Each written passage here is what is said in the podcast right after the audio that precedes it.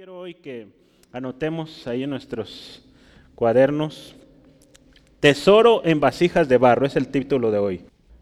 Sinceramente, no sé cuánto tiempo nos va a llevar eh, esta serie, o miniserie vamos a ponerle, porque esta es la parte 1. Yo estaba meditando el capítulo 4 y pues sinceramente pueden salir pues varios temas. Hoy vamos a ver solo los primeros seis versículos y hay mucho más que, aprender en este pasaje. Entonces, pues esperemos sean dos, tres, cuatro, o las que el Señor nos conceda. Entonces, eso es lo que hoy vamos a ver, tesoro en vasijas de barro.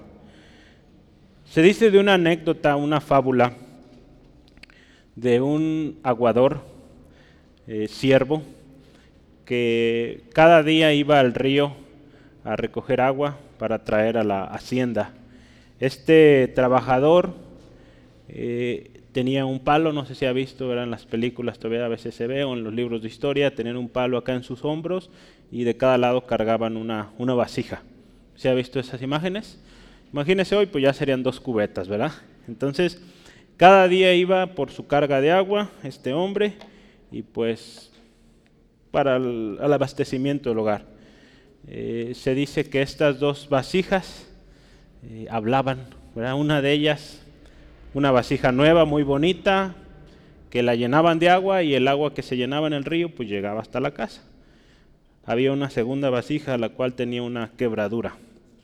Esta vasija quebrada, pues sí, en el río se llenaba de agua, pero al llegar a casa pues quedaba muy poca agua, porque en el camino iba tirando agua. Esta vasija rota, muy triste, en una ocasión le dice a su, a su amo y le dice, soy un desperdicio. Siempre tiro la mayor parte del agua, siempre pues soy eh, el que aporta menos ¿verdad? En, el abastecimiento de la casa. Eh, la otra vasija siempre llega llena, yo llego a medias. Y este hombre le dice, mira, vamos a ver una cosa hoy. y la lleva pues la llena como siempre, llena esta vasija, la llena como siempre, la lleva a casa y pues sí, efectivamente esta vasija quedó a medias porque tiró la mayor parte del agua. Y cuando llega le dice, ¿ves todas esas flores en la mesa? Tú fuiste parte de eso. Tu trabajo es parte de toda esa decoración tan linda ahí en esa mesa. Y esta vasija pues sigue triste, pero ¿cómo? Digo, yo, yo veo que cada vez de hecho, cada vez traigo menos agua, porque esa quebradura se va haciendo más larga. Lo que hace este siervo, este aguador, lo lleva al camino y le dice, ¿ves todas esas flores ahí en el camino? Sí, pues tú las has venido regando por mucho tiempo, Entonces yo sabía que tú estabas quebrada y que en el camino ibas tirando agua. Entonces lo que hice yo planté muchas semillitas de flores para que cada día que pasara por ahí tú las regaras. Entonces fíjese qué hermoso, eh, una vasija quebrada, el uso que, que llegó a tener. ¿verdad? Hermosear el camino, hermosear la casa de, del jefe, ¿verdad? qué hermoso. Esto nos habla de una aplicación especial y hoy estamos hablando de vasijas. ¿verdad? Dios, eh, hay un canto, ¿verdad? tomó vasijas rotas vasijas deshechas y en esas vasijas ha puesto un tesoro. Entonces esas vasijas rotas, quebradas, somos usted y yo. Y Dios puso un tesoro especial y, Él sabe nuestras limitaciones, así como en esta historia. Él sabe que pues estamos rotos, quebrados, pero así el Señor nos puede usar para que embellezcamos verá, su reino, para que engrandezcamos su nombre en esta, en esta tierra que Él nos ha puesto. ¿Sale? Entonces, vea qué hermoso es el Señor. Hemos estado hablando en las últimas semanas sobre eh, varias o varios temas sobre somos, ¿verdad? ¿Se acuerda? Fueron tres somos. Primero hablamos somos triunfantes y fragancia en Cristo. ¿verdad? Después hablamos somos cartas de Cristo, ¿sí? Y la semana pasada somos transformados de gloria en gloria. Y pues yo quería seguir estos eh, somos, eh, y pues si gusta ponerle un título alterno, pues póngale y somos vasijas de barro con tesoro. Si quiere seguir con él, somos. Porque hay mucho más. Yo quería ir, de hecho, me iba a llevar así de Somos hasta el capítulo 7, pero dije, vamos a cambiarlo un poquito. Pero estamos, fíjese, como le decía hace rato, comenzando algo nuevo, una serie sobre vasijas. Como esta historia me gustó mucho, estuve buscando algunas. Me gustó mucho porque nos habla de eso, ¿no? De muchos pensamos o, y yo lo he visto justamente hace unos días, platicaba con unos estudiantes sobre esto, de ellos en el ámbito profesional, pero ellos decían, es que yo quiero estar más preparado para poder trabajar. Cuando usted está estudiando, sobre todo las áreas que yo trabajo, eh, usted en determinado momento puede empezar a trabajar. Hay empresas que lo contratan eh, en tiempos eh, pues acordes o medios tiempos, que usted pueda ya empezar a practicar. Y ellos dicen, no, es que a mí me gustaría saber más. Y yo le dije, nunca vas a estar 100% preparado. Te lo digo por experiencia. Yo dos años luché con eso, quería estar más y más preparado hasta que dije, no, yo tengo que entrar a trabajar. Gracias a Dios esa decisión la tomé a media carrera y ha sido gran bendición para mi vida. Pero estos jóvenes yo les digo, nunca vas a estar al 100% preparado. Así como estás, puedes empezar y vas a aprender. Entonces, así como usted y yo estamos, hermano, hermana, quizá quebrados en áreas de nuestra vida, así Dios puede usarnos. Ah, usted vea esta historia. Es una fábula, claro está, hay moraleja, es el objeto de las fábulas darnos una enseñanza, pero vemos una tremenda verdad que Dios, Dios no mira la excelencia que usted y yo tengamos, ¿verdad? Él mira corazones dispuestos, obedientes. ¿verdad? Y en esas vasijas Dios depositó un tesoro. Y este tesoro es un tesoro incalculable. Es un tesoro Dice ahí, vamos a ver la palabra, que ha sido depositada o depositado en vasijas. Y este tesoro fue comprado por el precio más alto, la sangre de Cristo, el Hijo de Dios. Un tesoro, hermano, hermana, que no merecíamos, que nos fue otorgado y vamos a ver por misericordia. Un tesoro que para muchos, vamos a ver hoy también, ha resultado sin valor pero para otros como usted y yo han sido lo mejor que nos ha pasado, el mejor regalo. Un tesoro que no es para retenerse solamente para nosotros, sino para compartir con otros, ¿verdad? porque lo que de gracia recibimos, de gracia otorgamos. En el Salmo 8, 4 al 5, la palabra del Señor dice, ¿qué es el hombre para que tengas de él memoria? Y el Hijo del hombre para que lo visites. Dice, lo has hecho menor que los ángeles y lo coronaste de gloria y de honra. Fíjese, ¿cómo es Dios? ¿Qué es el hombre? ¿verdad? Esas vasijas quebradas, golpeadas, ¿qué son? ¿O qué somos? Para que Dios nos haya dado tanta gracia, tanta misericordia. ¿verdad? Y es algo bien interesante porque ese tesoro fue depositado en vasijas débiles, vasijas frágiles, vasijas sin valor. Gloria a Dios, ¿verdad? Por tanta misericordia del Señor que nos hace vasijas útiles, Útiles para honra y gloria de Él. Y pues ahí, ahí depositó el Señor esta gracia, esta bendición.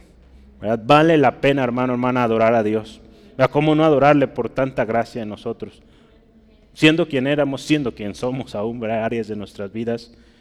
¿Cómo no también proclamar ese evangelio, esa palabra de Dios de manera fiel, de manera que el Señor sea el único glorificado.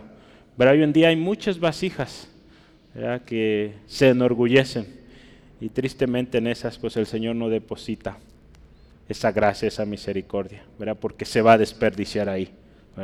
Entonces yo le quiero invitar, vamos a leer nuestras Biblias. Yo quería empezar con una historia, una reflexión y ahora sí vamos a leer.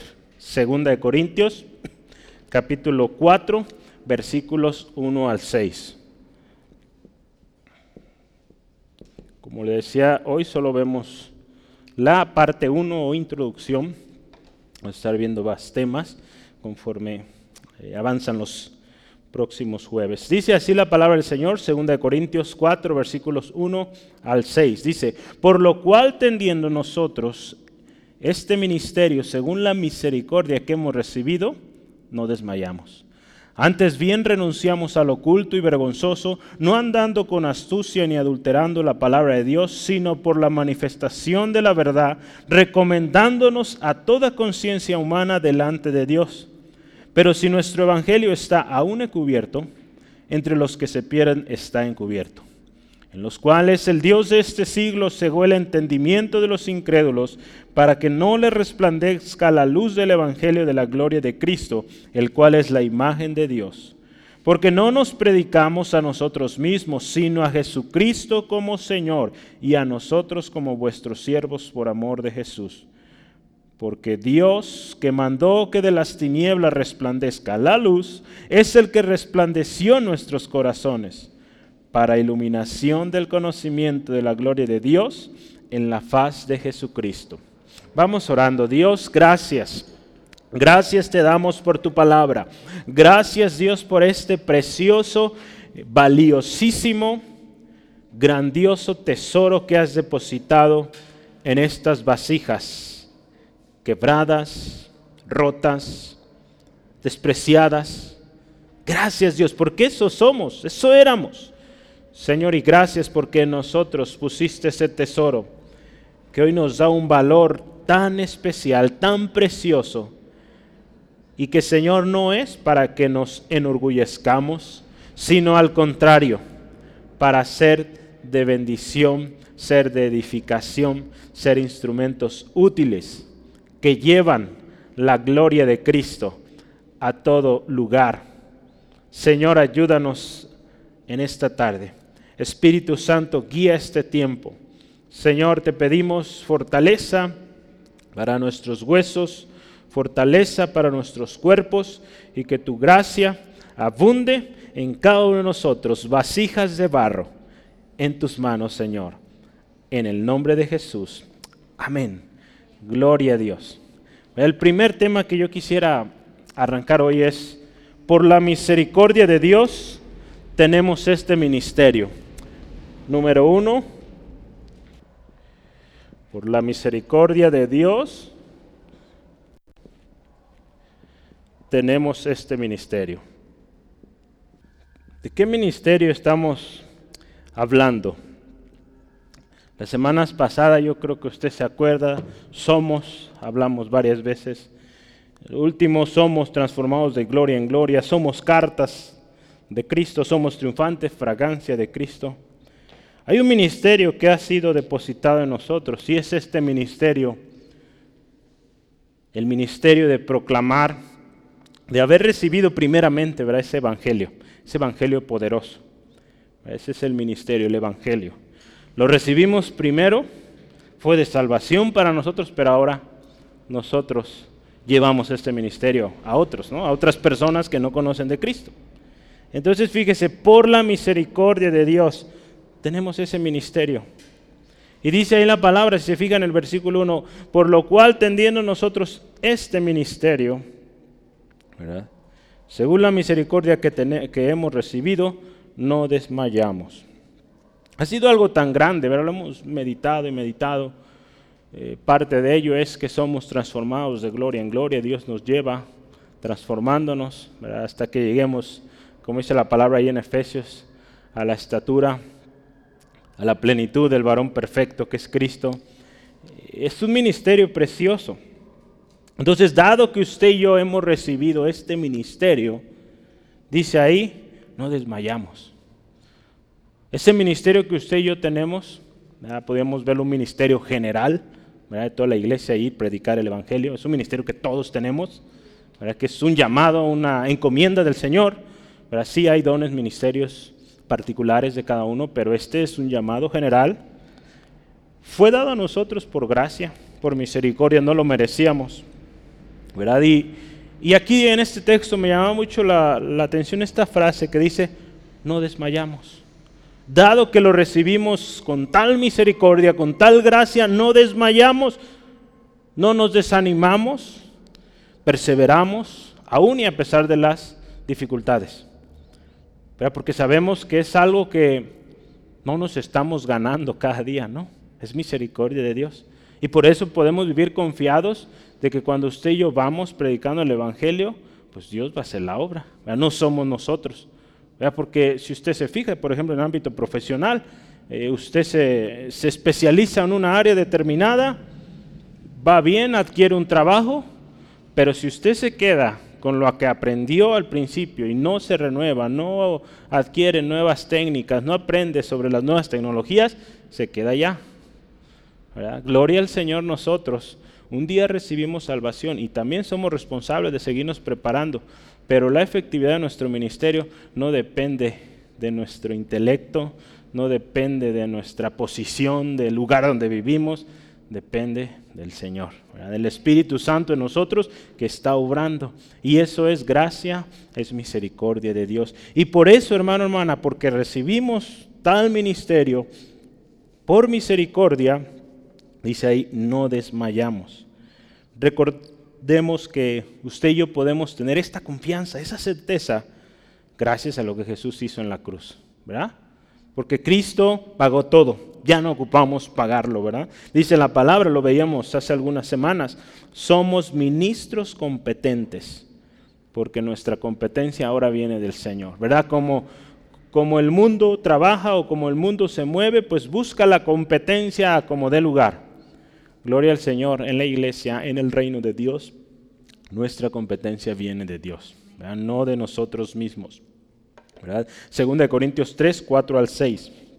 Dice la palabra del Señor así.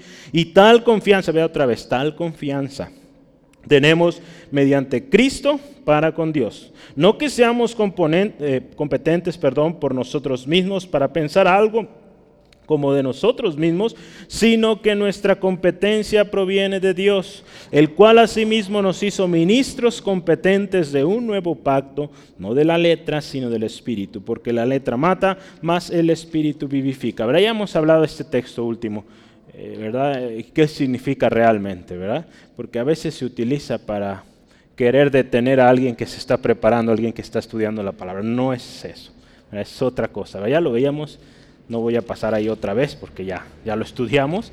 Pero fíjese qué hermoso.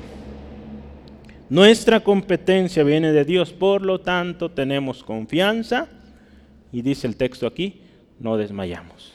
¿verdad? Créame que es algo, lo vemos ahí tan claro, tan evidente, pero que cuesta mucho. Muchas veces desmayamos. Creemos que es en nuestras fuerzas. No es así es en el nombre, como decía David ante ese gran gigante, es en el nombre de Jehová de los ejércitos que vamos.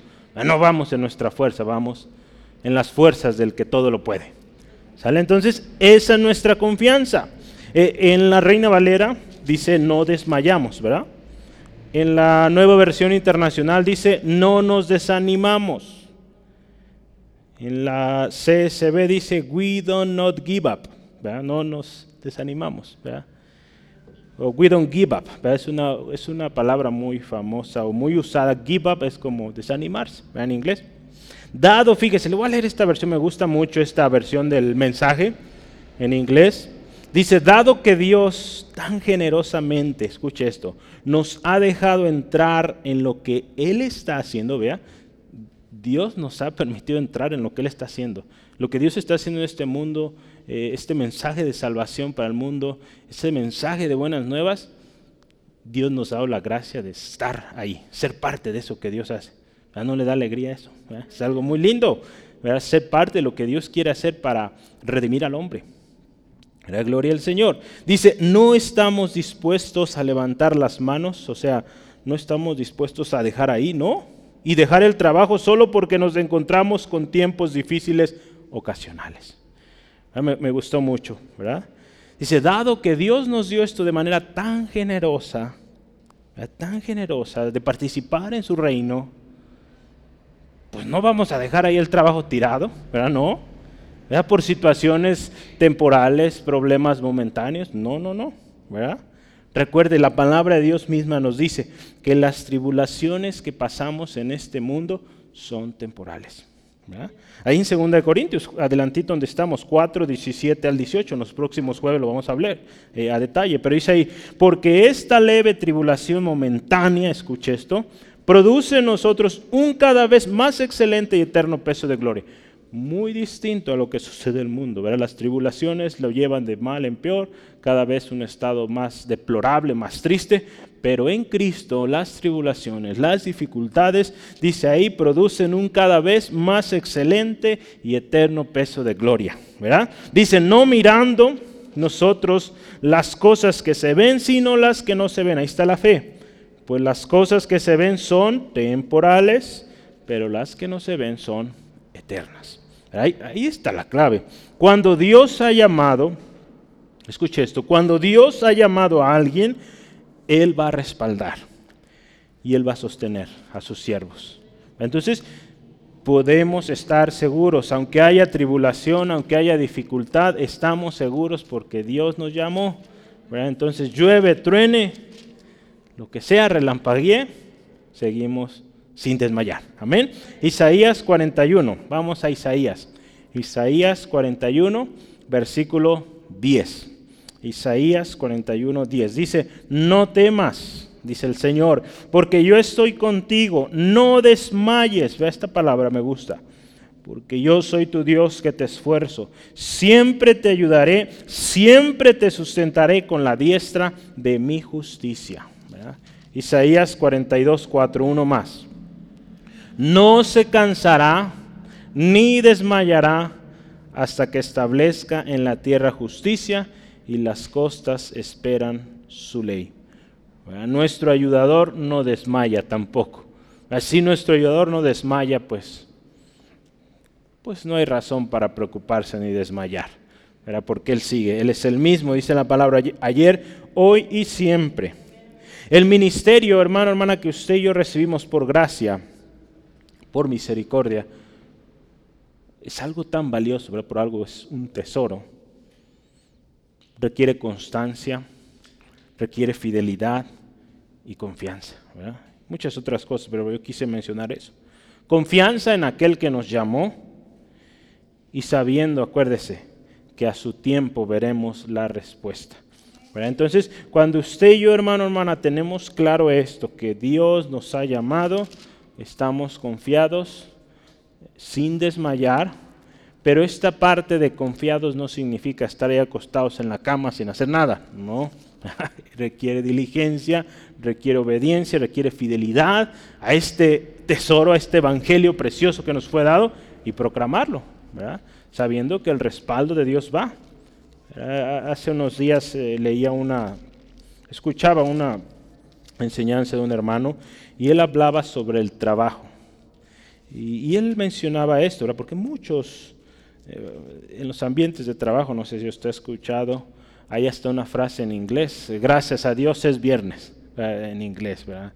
Creo que es Thanks God it's Friday. Gracias a Dios es viernes, a todos, porque el viernes ya es el último, bueno, en la mayoría de los ambientes de oficina es el último día. Entonces muchos ven el trabajo como, o y aún cristianos, lo ven como una maldición. Cuando si usted y yo vemos, me gustó mucho cómo eh, enseñó este hermano esta, esta parte del trabajo, que el trabajo es una bendición. Y él empezó tan simple y basó su enseñanza en los tres primeros capítulos de la Biblia. Y si vamos al primer versículo, ¿qué dice? En el principio creó Dios los cielos y la tierra. Un Dios trabajador. Jesús dijo en una ocasión, mi Padre hasta ahora trabaja y yo también. Entonces, el trabajo es una bendición. ¿verdad? Usted sabe las consecuencias del ocio, de la flojera, de, no hacer nada. Pues es donde los malos pensamientos, las malas compañías, los vicios, tantas cosas, la depresión, tremendas cosas suceden cuando alguien no está activo. Entonces es por eso que este evangelio que se nos fue dado no es para que lo retengamos ahí nomás, ¿verdad? como un tesoro, ¿verdad? como esa película que dice Mi Tesoro, ¿verdad? ¿La han oído? No, así no. Es un tesoro para compartir a otros. Gálatas 6.9, ¿qué dice? Gálatas 6.9 dice, no nos cansemos pues de hacer bien, porque a su tiempo segaremos. Y dice ahí, si no desmayamos. Entonces, No nos cansemos de hacer el bien, no nos cansemos de trabajar para el Señor. A su tiempo vamos a cegar. En el tiempo de Dios, no el nuestro. ¿Sale? Entonces fíjese, primero no desmayamos, recibimos un ministerio precioso por misericordia de Dios, no desmayemos. Una segunda cosa que dice ahí el versículo 2, renunciamos al oculto y a lo vergonzoso, no andando con astucia ni adulterando la palabra del Señor palabra de Dios. Como ministros de Dios por gracia y misericordia, tenemos que renunciar a todo aquello que va en contra de la palabra, que va en contra de la verdad, que es de falso testimonio, ¿verdad? Al testimonio escrito en la palabra. Le voy a leer una cita aquí. Los falsos maestros, escuche esto, los falsos maestros son reconocidos por sus falsos motivos. Ahí la Biblia usa, o en esta versión dice su astucia, ¿verdad? El falso es astuto, el diablo es astuto también. Pero los que obran en, falsedad son astutos. Y su falso mensaje, ¿verdad? Su falso mensaje es, ahí dice, distorsionando la palabra. ¿verdad? Así son ellos. Alguien falso es astuto, inteligente, ¿verdad? Se sabe mover, se sabe inmiscuir y tuerce la palabra. Pero los verdaderos son reconocidos porque tienen motivos verdaderos, ¿verdad? Y porque dice ahí la palabra en Judas 3, ¿verdad? Ellos hablan de la fe que ha sido dada a los santos, ¿verdad? Entonces, no hay nivel secreto de verdad reservado solo para aquellos que han sido iniciados en sus secretos, ¿verdad? Esta, esta cita. Para aquellos que, como aquí Pablo, ¿verdad? Dice, hemos recibido un, misterio, un ministerio por misericordia o según la misericordia de Dios, no desmayamos y dice, renunciamos al oculto, ¿verdad? Nuestro mensaje no tiene, no tiene cláusulas en letras pequeñas, es claro para todos. No hay un, doble, un doblez, ¿verdad? O un doble sentido o una doble intención, no. Entonces fíjese, los falsos, ¿cómo es el mensaje de los falsos? A los que dice aquí que eh, van en lo oculto, ¿verdad? Que es algo que nosotros, dice ahí, tenemos que renunciar a lo oculto. ¿Qué es lo oculto, verdad? Yo, yo quise ahí anotar unas cosas. ¿Qué es lo oculto? ¿Qué es lo vergonzoso? A ver, vamos a ver. Creo que las palabras se definen por sí solas, pero yo anoté algo aquí extra. Lo que es oculto, lo vergonzoso es aquello que es ilegítimo, es aquello que es infiel, es aquello que se hace en lo oculto para no revelar los, o las verdaderas intenciones. Si lo vemos, lo oculto, lo vergonzoso. ¿Cuáles son las verdaderas intenciones de estos, eh, del oculto, de lo vergonzoso? Pues una puede ser engañar, así de simple. Otra, manipular. Otra, someter, incautar, embaucar. ¿Qué más? Un montón de cosas. Todo es engaño. Por eso hoy en día, ¿cuántos hombres viven de esto? De lo oculto. ¿Cuántos negocios ¿verdad? se emprenden? Eh, aparentando, haciendo aún hasta videos. No, yo, yo entré a este modelo de negocios y después de dos, tres meses vivo en una mansión en Puerto Vallarta. Luego, se ve pues, pura mentira, un video todo hecho ahí. Hay mucha gente vive de lo oculto, de lo vergonzoso, de lo oculto, de tal manera que embabucan a las personas y las confunden. Lamentablemente en la iglesia se ha metido mucho esto. Y dice Pablo ahí, la palabra de Dios hoy a nosotros, Espíritu Santo, renunciamos a eso, a lo oculto, a lo vergonzoso. Pablo puso en claro ¿verdad? sus verdaderas intenciones desde el principio. Y también nos da un ejemplo de cómo proceder, cómo, cómo debemos proceder, hermano, hermana, cuando usted y yo predicamos. Usted vea cómo Pablo se dirige a los corintios en esta misma carta, en, los en el versículo 12 del primer capítulo, 2 eh, Corintios 1, 12, dice, porque nuestra gloria es esta, el testimonio de nuestra conciencia. Escuche esto, que con sencillez y sinceridad de Dios, verá lo contrario a lo oculto, a lo vergonzoso no con sabiduría humana, sino, escuche, con la gracia de Dios. Nos hemos conducido en el mundo y mucho más con vosotros. Pablo deja claro, estas han sido mis intenciones, mi manera sencilla, sincera delante de Dios. Ya no andamos con doblez de corazón buscando una ventaja, no. Lo que Dios nos ha revelado es claro desde el principio. No hay excusa. Cuando alguien recurre a lo oculto, a lo vergonzoso, hay juicio de Dios. Cuando alguien obra de tal manera, ¿verdad? por eso Pablo dice, renunciamos a esto, ¿verdad? Renunciamos, es una palabra fuerte, ¿verdad? tenemos que dejar de hacer eso, porque hay juicio. Hay Romanos 1, 19 al 21, habla mucho de esto. Eh, no podemos leer todo el capítulo, pero habla mucho sobre esto. Pero Romanos 1, 19 al 21 nos dice así la palabra, porque lo que de Dios se conoce, escuche, les es manifiesto pues Dios se los manifestó. Ellos también recibieron esta manifestación. Porque las cosas invisibles de Él, su eterno poder y deidad, se hacen claramente visibles desde la creación del mundo. Fíjese, desde la creación del mundo existe evidencia de que Dios existe. Hay evidencia de que Dios es soberano, que Dios está en control de todo, de que todos daremos cuentas a Él. Dice ahí, siendo entendida por medio de las cosas hechas, de modo, escuche, que no tienen excusa. Entonces aquel que se va a lo oculto es que yo quisiera comprender los secretos de esto y de aquello. No es así. Versículo 21 dice, pues habiendo conocido a Dios, escuche, no le glorificaron como a Dios ni le dieron gracias, sino que se envanecieron en sus razonamientos y su necio corazón fue entenebrecido. Pues fíjese, las consecuencias tremendas, ¿verdad? De seguir lo oculto, lo vergonzoso. Entonces Pablo ahí, claro, hoy el Señor nos dice, renunciando a lo oculto, a lo vergonzoso. Hemos recibido un ministerio tremendo que si no tenemos cuidado y si damos lugar a lo oculto, a lo vergonzoso, se echa a perder todo. ¿verdad? Esa vasija que aún quebrada, aún la condición que estaba podía tener un gran potencial, se pierde todo. Cuando damos lugar a estas eh, corrientes ocultas y vergonzosas.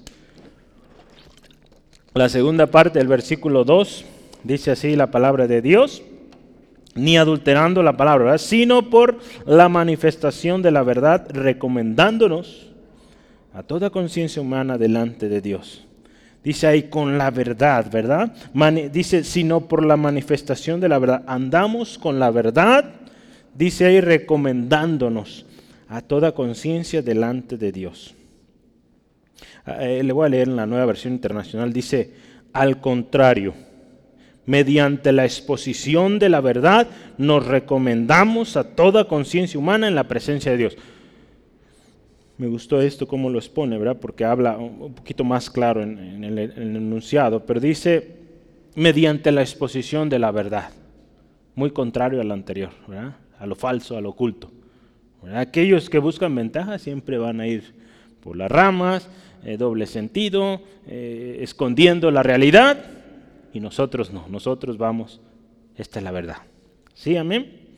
¿Verdad? Así que hermanos, se muestra, aquí, perdón, aquí se muestra cómo debemos proceder.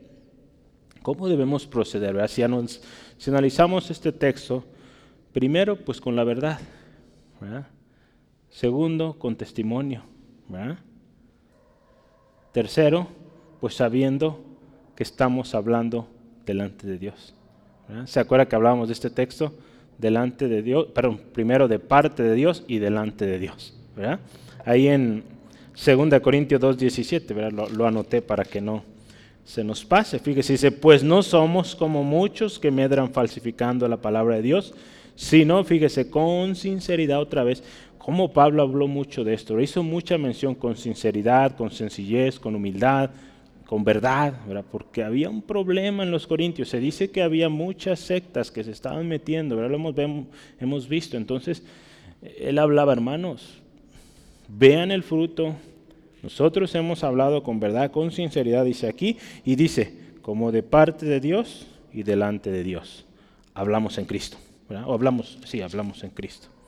Entonces, los consejos eh, de Pablo a las diferentes iglesias y en especial yo quisiera que leamos ahorita. Eh, Pablo daba consejos a Timoteo. Timoteo, Tito recibieron cartas directas, Filemón también. Y, refleja mucho el consejo que él les daba a ellos sobre este, esto de ser diligentes. Verá, él los, estoy seguro, les, les hacía ver este tesoro que había sido depositado en ellos, pero al mismo tiempo les animaba a ser diligentes a mantenerse firmes, no desmayar, sabiendo quién los había llamado y cuál era su encomienda. Yo quiero que leamos juntos Primera de Timoteo. Primera de Timoteo, no todo el libro, la carta. Primera de Timoteo 4, 9 al 16. Vamos a leer, son varios versículos, pero quisiera que lo leamos para que podamos ver ahí la esencia del consejo de Pablo a Timoteo 1 Timoteo 4, 9 al 16. Dice así la palabra de Dios. Eh, palabra fiel es esta. Esta palabra que usted y yo recibimos. Y digna de ser recibida por todos, que por esto mismo trabajamos, vea, trabajando. Y sufrimos oprobios, porque esperamos en el Dios viviente. aquí está la esperanza, la confianza que es el Salvador de todos los hombres, mayormente de los que creen. Esto manda y enseña, fíjese. Ese evangelio, ese tesoro que tenemos, enseñamos, mandamos. Ninguno tenga en poco tu juventud, sino sé ejemplo, testimonio, y vea otra vez recomendándonos, asociándolo al texto que hoy llevamos. Ejemplo de los creyentes en palabra, conducta, amor, espíritu, fe, pureza. Antes tanto que voy, ocúpate en la lectura, la exhortación y la enseñanza. No descuides el don que hay en ti, que te fue dado mediante profecía con la imposición de manos del presbiterio. Ocúpate en estas cosas, permanece en ellas para que tu aprovechamiento sea manifiesto a todos. Otra vez testimonio ahí. Ten cuidado de ti mismo y de la doctrina.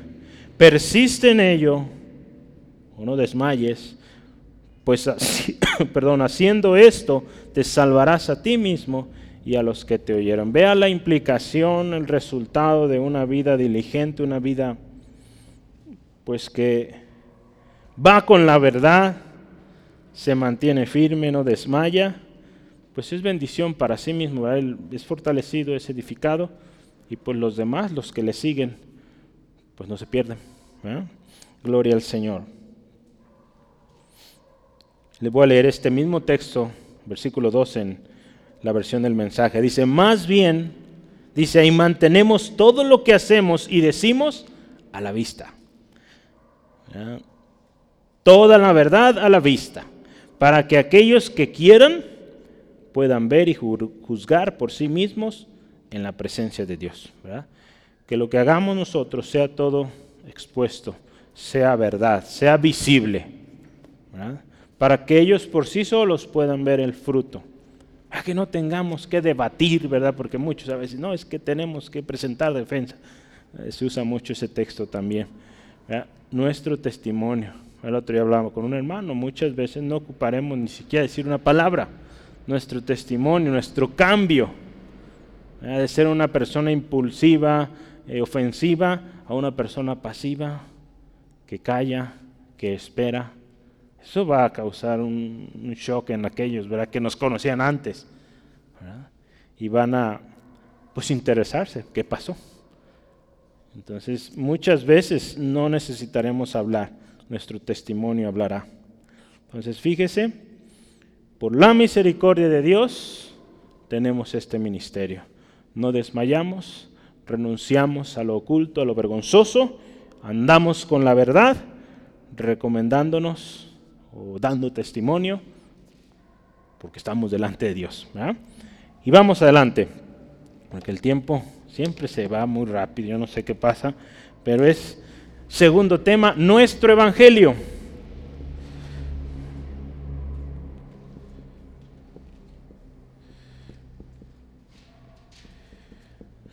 Vamos a ver los versículos 2 al 3. No, perdón, 3 al 4.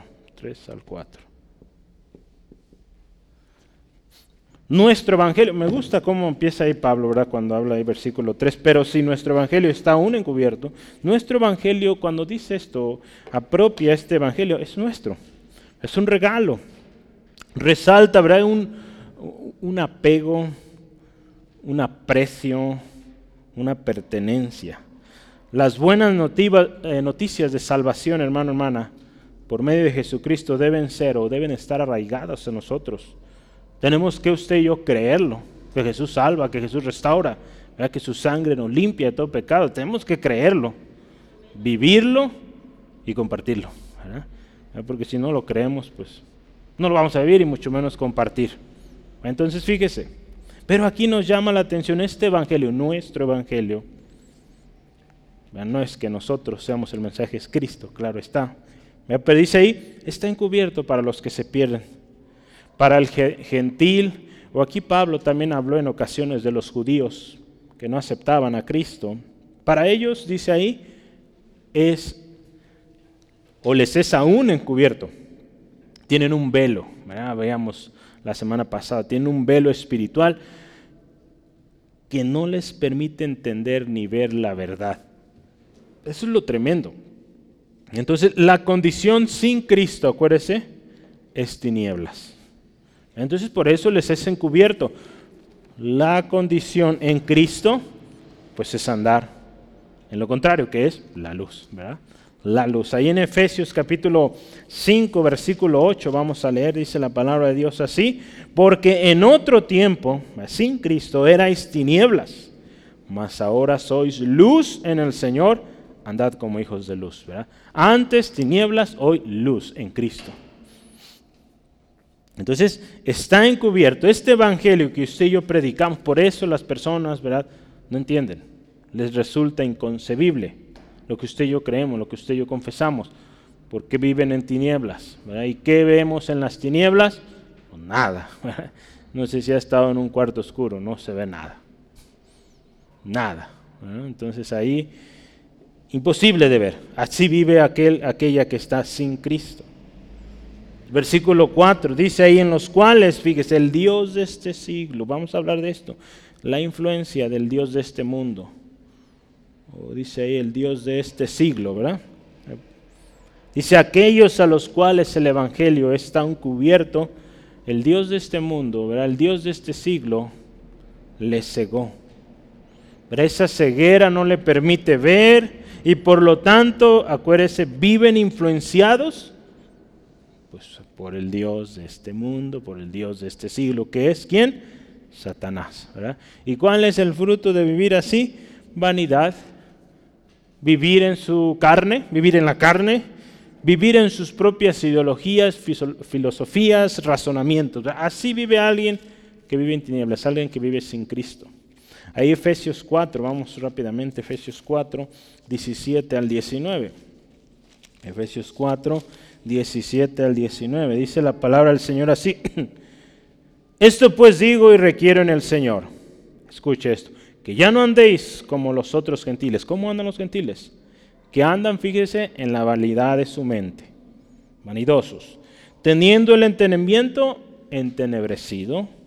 Ajenos de la vida de Dios por la ignorancia que hay en ellos. Dureza, o dice, por la dureza de su corazón. Vea todo esto los cuales después que perdieron toda sensibilidad, se entregaron a la lascivia, ¿verdad? viviendo en la carne, para cometer con toda avidez toda clase de impureza. Así vive aquel que vive en, eh, en tinieblas, que vive bajo la influencia del Dios de este siglo, Satanás. ¿Quién es el Dios de este siglo o de este mundo? ¿Quién es? Satanás. Yo tengo dos textos que vamos a ver rápido. Lucas primero, Lucas 4.6. Lucas 4.6, cuando Jesús es llevado al, desierto, ve a Satanás ahí tentándole y dice el versículo 6, y le dijo el diablo, a ti te daré toda esta potestad y la gloria de ellos, porque a mí me ha sido entregada y a quien quiero la doy. ¿Verdad? Fíjese, Satanás tiene potestad pero un hermano decía, y eso es tremendo y es definitivo, le fue entregada. y un día se le va a quitar. Gloria al Señor. Entonces, si le fue entregada, hay alguien mucho más arriba. Y ese es nuestro Dios. Entonces, fíjese, pero ese es Satanás. Le fue entregado el dominio. Hechos 26, 18. Hechos 26, 18. Último texto aquí. Dice ahí la palabra del Señor. Para que abran sus ojos, para que se conviertan de las tinieblas a la luz. Pablo está predicando sobre su testimonio. De la potestad de Satanás a Dios, fíjese. Alguien sin Cristo vive en tinieblas, vive bajo la potestad de Satanás. Para que reciban por la fe que es en mí perdón de pecados y herencia entre los santificados. Pero ve ahí la primera parte. En tinieblas, bajo la potestad de Satanás. Aquel que vive sin Cristo vive esclavo de Satanás y le es imposible ver la verdad del Evangelio. Es hasta que la obra de Dios viene a él, la iluminación viene a una persona sin Cristo que puede salir de esa potestad, de esa influencia de Satanás. Y su entendimiento es abierto, es, o viene esa luz, ¿verdad? Esta ceguera de entendimiento, ¿verdad? De entendimiento, ¿verdad? No de ojos, no permite ver la luz del Evangelio. Que pues la luz del Evangelio es esta que que es Cristo, ¿no? que irradia, ¿verdad? Que, es Cristo, ¿verdad? que vemos en nuestro texto más adelante, es la imagen de Dios. Entonces fíjese, nuestro evangelio número uno vimos ahí, está encubierto para los que se pierden. Nuestro evangelio, ¿verdad? Está encubierto porque la influencia del Dios de este siglo. Ha cegado su entendimiento. Pero algo tan especial es que también este evangelio que usted y yo predicamos, es un evangelio de la gloria de Cristo, que es la imagen de Dios. Para ahí esta versión del eh, mensaje, eh, ahora tomé muchos eh, pasajes de ahí. Le voy a leer otra porción. Dice ahí, el brillo de la aurora del mensaje que brilla con Cristo. Dice qué, qué frase tan bonita, poética. El brillo de la aurora. ¿Alguien ha visto la aurora? Qué bonito se ve. El brillo es Cristo que brilla con Cristo, quien dice ahí nos da la mejor imagen de Dios que jamás tendremos. Yo le puse ahí, agregué, en esta vida. Cuando estemos allá, pues lo vamos a ver tal como es. Pero en esta vida, pues el Evangelio es la viva imagen de Cristo, el brillo de Cristo, de lo que Dios es, de lo que Dios vino eh, a dar al hombre sin Cristo. Este es el Evangelio que usted y yo predicamos. Es como la aurora, la aurora imparable, imponente, resplandeciente que tiene su brillo gracias a Cristo, quien es la vida y es la fiel imagen de Dios. Y que esta imagen, pues claro está, nos es revelada por Cristo. Lucas 10, 22. Vamos a ver rápido, Lucas 10, 22. Vamos a hablar esta sección, Lucas 10, 22 al 24. Dice así la palabra del Señor. Todas las cosas me fueron entregadas por mi Padre y nadie conoce quién es el Hijo sino el Padre, ni quién es el Padre sino el Hijo, y aquel a quien el Hijo lo quiera revelar. ¿verdad? Cristo nos revela al Padre.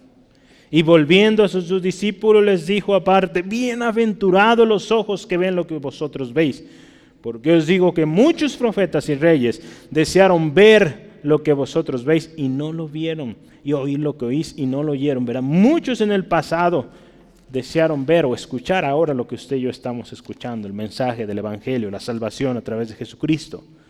No lo vieron, no lo oyeron, pero usted y yo vemos ahora esa luz radiante que alumbra en toda oscuridad.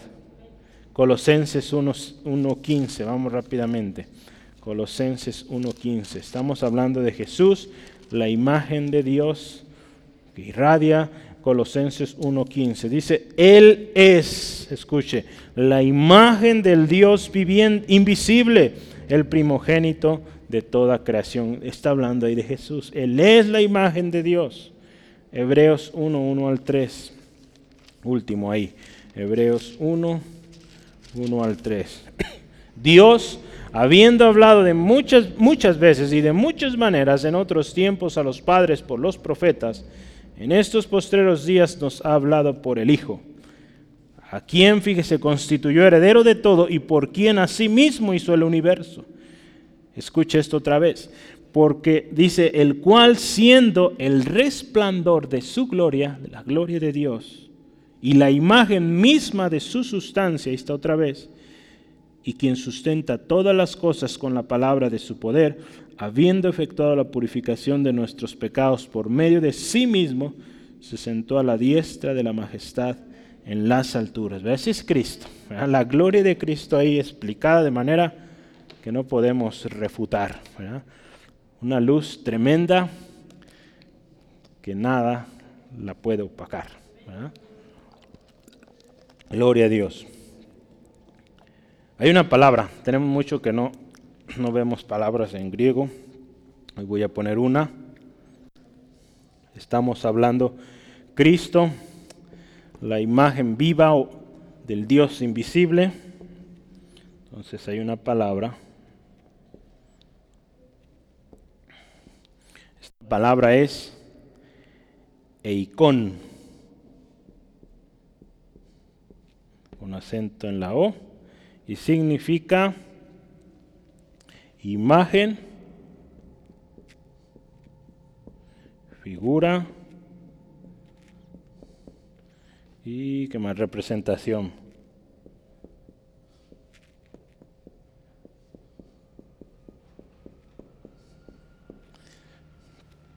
Icón, ¿verdad? Cristo es esa icón de Dios, esa imagen de Dios. Gloria a Dios. Otra vez, hace rato lo mencionaba, ¿cómo no adorarle por tan grande bendición, por este evangelio que estamos hablando? Un ministerio que hemos hablado por gracia y para gracia. Un evangelio poderoso, resplandeciente y de consecuencia eterna por Cristo, en Cristo. Entonces, vale la, vale la pena predicarlo, vale la pena ya lo decía, creerlo, vivirlo y compartirlo a otros. ¿verdad? Gloria a Dios. ¿Ya lo anotó? ¿Sí? Voy a borrarle. Que vamos a escribir el número 3 esta tarde, tercer subtema, y es lo que predicamos.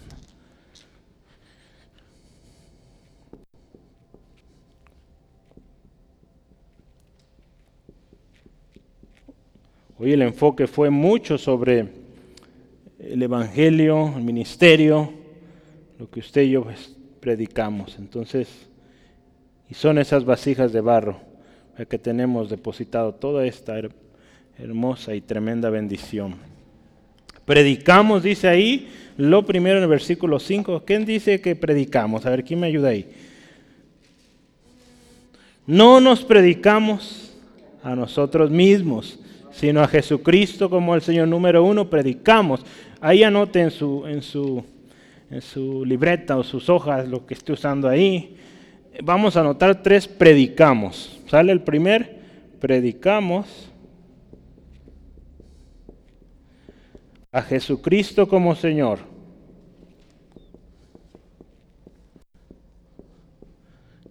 Y Señor con mayúscula. ¿Sale? Entonces, predicamos a Jesús como Señor. Pablo aclara, no nos predicamos a nosotros mismos, porque aquel que vive en vanidad, aquel, como dice en 2 Corintios 2.17, aquel que medra o falsifica o negocia o hace, eh, pues sí, eh, ganancia de la palabra, él sí se predica a sí mismo, porque teme que el momento en que su imagen sea rebajada o sea menospreciada, pues va a perder ganancia. En otras palabras, aquel que vive en su vanidad se predica o predica para ser exaltado, él y no Cristo. Pablo aquí dice, nosotros predicamos a Jesucristo como Señor. Eso predicamos. Por eso, hermano, hermana, cuando usted y yo predicamos, lo hacemos en el nombre de Cristo. Cuando usted y yo oramos, lo hacemos en el nombre de Jesús. Verá Juan 14, 13, todo lo que pidas en mi nombre será hecho. Y cuando llevamos a un perdido a Cristo, lo llevamos a confesar con su boca que Jesús es Señor. a Romanos 19. Entonces, siempre llevamos a que Cristo es el Señor, no nosotros. Esto es la clave de nuestra predicación. Debe ser reconocer quién es el Señor. Ahí en Corintios, primera, primera Corintios 8, 6, dice, para nosotros, sin embargo, solo hay un Dios, el Padre, del cual proceden todas las cosas, y nosotros somos para Él. Y escuche esto, y un Señor, Jesucristo, por medio del cual son todas las cosas, y nosotros por medio de Él. Solo un Señor, y este es Jesucristo. Es una incongruencia, hermano, hermana, hablar o decir que estamos hablando de parte de Dios, aquellos que dicen profecía, o, decir, hablar palabra de Dios, si no reconocen a Jesús como Señor. Hay muchos hoy en día sectas que se han formado que no reconocen a Cristo como Señor. Es una incongruencia decir, decir que hablan de parte de Dios y no reconocer el Señorío de Cristo. Ahí en 1 Corintios también, capítulo 12, versículo 13. Primera de Corintios 12, 3, perdón, 12, 3. Dice, por tanto os hago saber, escuche, que nadie que habla por el Espíritu de Dios llama anatema a Jesús. Y nadie, escuche, puede llamar a Jesús Señor, sino por el Espíritu Santo. Entonces, claro, se necesita el Espíritu Santo en nosotros para decir, Jesús es mi Señor, es el Señor. Entonces, eso predicamos, número uno, predicamos a Jesucristo como Señor. Segundo, que dice ahí, predicamos como siervos por amor de Jesús, ¿verdad? Predicamos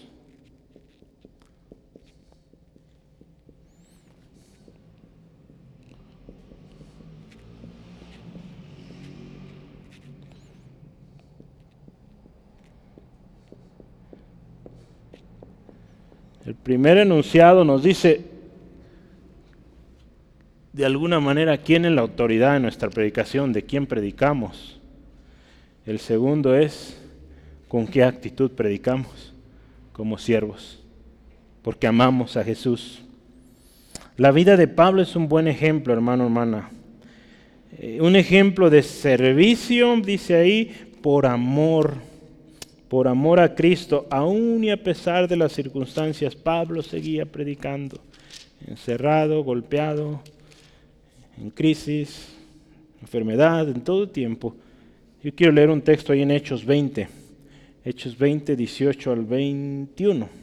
Hechos 20, 18 al 21. Dice, cuando vinieron a él les dijo, vosotros sabéis cómo me he comportado entre vosotros todo el tiempo. Ahí está Pablo en Mileto.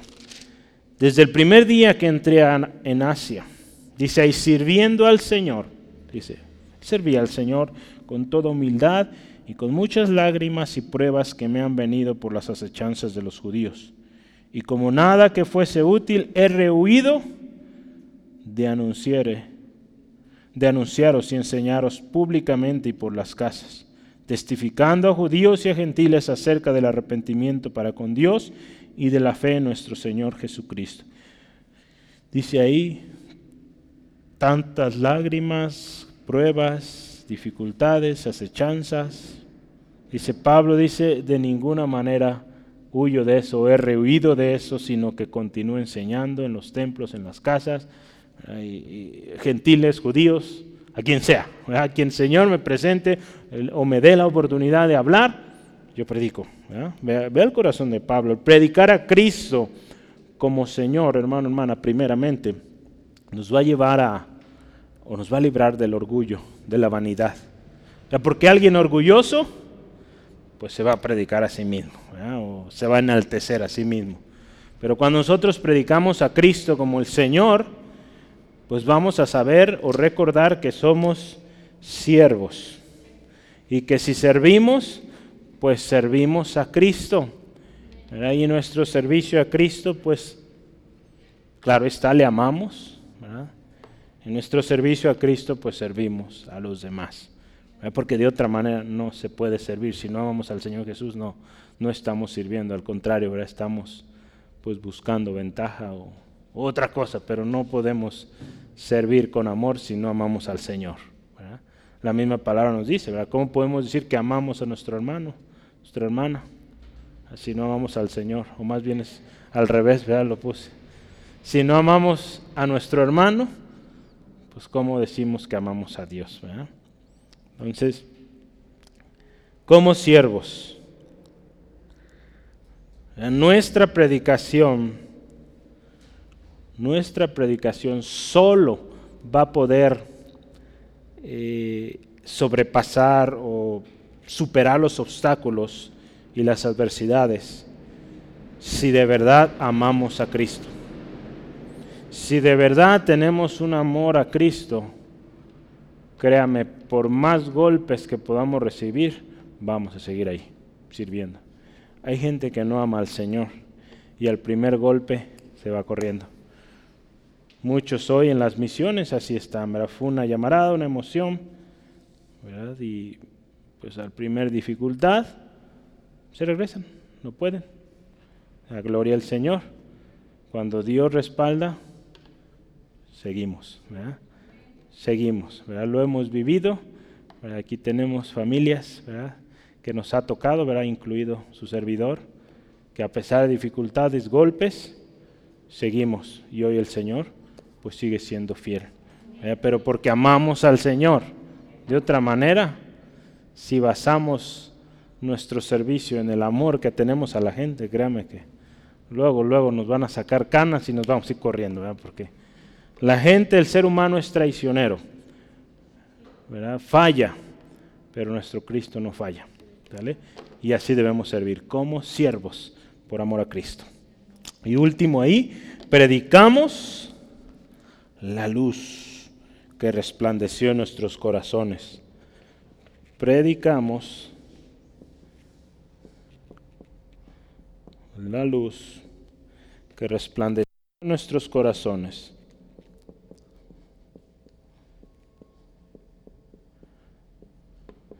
Ya no me alcanzó a escribir en nuestros corazones, pero predicamos la luz que resplandeció en nuestros corazones. Es el último versículo, el 6 de esta tarde. Dice, porque Dios que mandó que de las tinieblas resplandeciese la luz, es el que resplandeció en nuestros corazones, para iluminación del conocimiento de la gloria de Dios en la faz de Jesucristo. No nos predicamos a nosotros mismos, ya hablábamos de esto, sino de aquella luz que alumbra a todos los hombres, Juan 1.9, que nos resplandeció.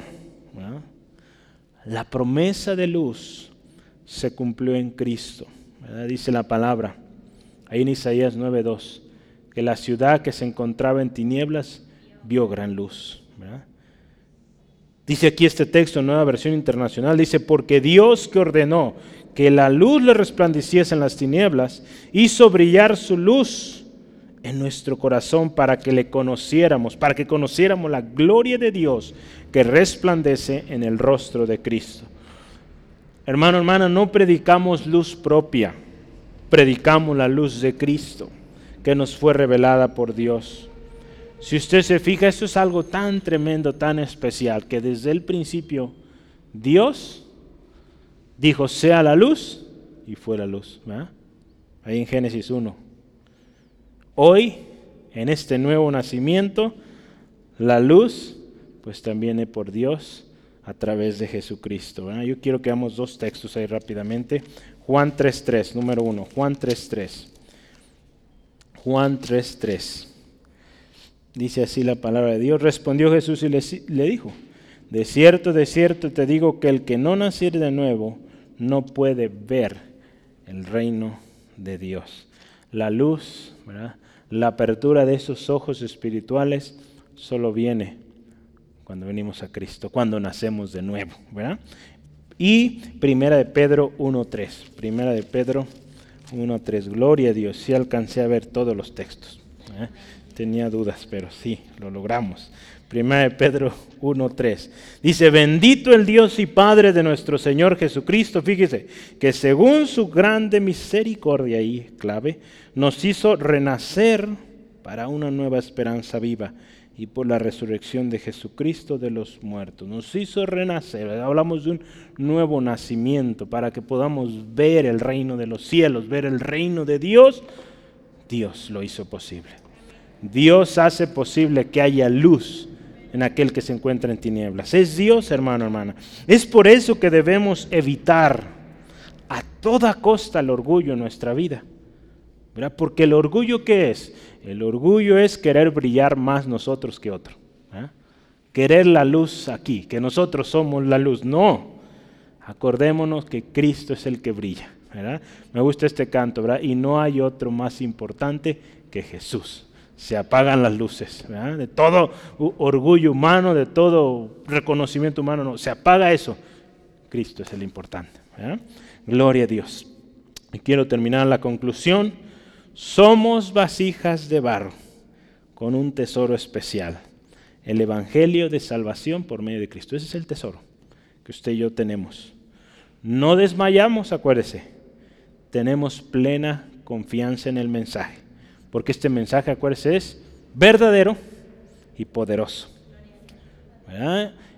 Hablábamos también de renunciamos a todo lo oculto, lo vergonzoso que trae oscuridad en lugar de luz. Hablamos la verdad. Hablamos la verdad. Acuérdese, como de parte de Dios y delante de Dios. Nuestro evangelio, acuérdese, está encubierto para los que se pierden. Satanás les ha cegado el entendimiento. Oremos que la luz del Señor venga a ellos y les resplandezca y puedan ver la gloria de Cristo. Que seamos luz, hermano, hermana, que usted y yo reflejemos como un espejo la luz de Cristo. Predicamos, acuérdese, a Jesucristo como Señor. Predicamos como siervos por amor de Jesús y predicamos la luz que resplandeció en nuestros corazones. Otra vez, somos vasijas de barro. No olvidemos que somos instrumentos en las manos del Maestro. Somos luminares que llevamos la luz de Cristo en todo lugar. En todo lugar donde usted llevamos, llevamos esa luz. Oremos. Demos gracias al Señor. Gracias Padre Eterno por esta tremenda y especial bendición. Señor, gracias porque hay un tesoro precioso, incalculable, Dios, depositado en nosotros, vasijas de barro.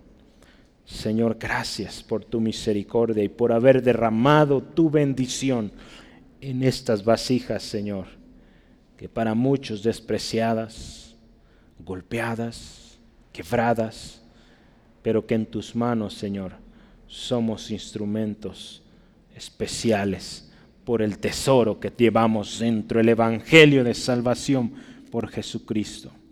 Señor, que siempre mantengamos un corazón reconociendo que tú eres el importante, que la gloria que tenemos no es nuestra, es la gloria que reflejamos de nuestro Señor Jesucristo. Señor, gracias Dios por esa luz que nos alumbró en un mundo tan oscuro, en un mundo donde hay tanto engaño, tanta sutilidad, Dios, de tal manera que al hombre le resulta imposible confiar. Pero un día la luz vino a nosotros. Y hoy podemos estar confiados, no desmayamos, vivimos confiados, porque este mensaje es vida, es real, es eterno, Señor. Dios, hoy hacemos también un compromiso de predicar a Jesús como el Señor, como nuestro Señor. Predicar que somos siervos, porque amamos a Cristo, somos siervos de Él y predicamos también la luz que fue la que alumbró nuestros corazones, no nuestra luz, no nuestro orgullo, no en nuestros métodos, anunciamos esa luz, aquella luz verdadera que trajo luz a todos los hombres, Jesucristo. Gracias Dios por tu mensaje que hoy es para nosotros y que Señor lo creemos, lo vivimos y lo compartimos. Señor, si a alguien le hace falta reconciliarse, Hoy, Señor, pedimos, abre sus ojos, que reconozca que solo tú eres la luz, Dios, que solo en ti hay luz, que en ti hay vida. Restaura, Padre eterno, transforma, vivifica y que andemos en luz como hijos de luz. Señor, pedimos por la reunión de mañana, velada, que tu gracia, tu misericordia se derramen poderosamente. Y gracias Dios por el domingo una vez más, donde veremos tu gloria. Almas nuevas que vienen a esta luz. Corazones que son reconciliados contigo, Señor. Gracias por bendición. En el nombre de Jesús. Amén. Gloria a Dios.